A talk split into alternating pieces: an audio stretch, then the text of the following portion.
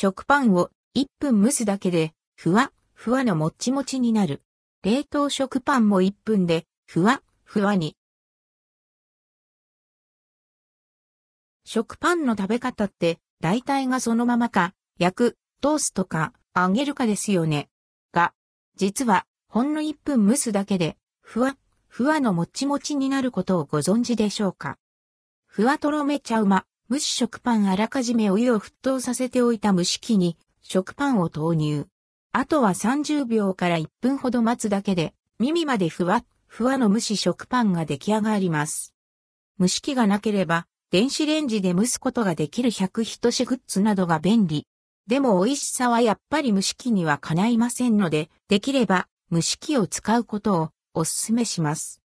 蒸し上がった食パンを持ってみると、プルプルっと震えるほどの柔らかさ。そのまま口へ運ぶとふわ、ふわ、噛むともっちもちの食感で、舌の上でしっとりとろけます。蒸した方がそのまま食べるよりも小麦の香ばしさ、甘みがよりしっかりと主張してくる。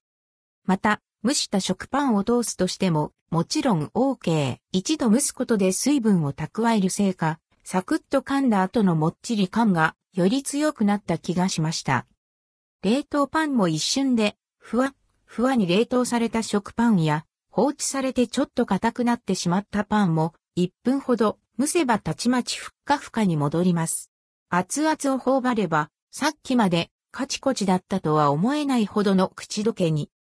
これに、ジャムやマーマレードを塗ったり、蜂蜜やシナモンをかけたりするだけで絶品おやつになりますし、食パン2枚に卵やチーズを挟んでから1分ほど蒸せば、ふわふわもちもちの新食感サンドイッチとしても楽しめます。